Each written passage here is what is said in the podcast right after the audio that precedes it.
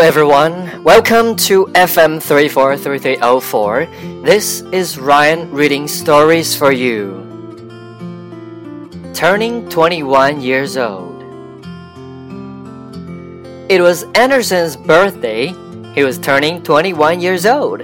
His friends planned a party for him. Anderson could now legally drink alcohol, but his friends wanted him to get very drunk. As soon as Anderson arrived, they gave him his first shot of tequila. He did not like the taste of it. His friends still convinced him to take another shot of it. He kept trying new drinks the whole night. All of this tastes disgusting, said Anderson. The rest of the night kept getting blurrier.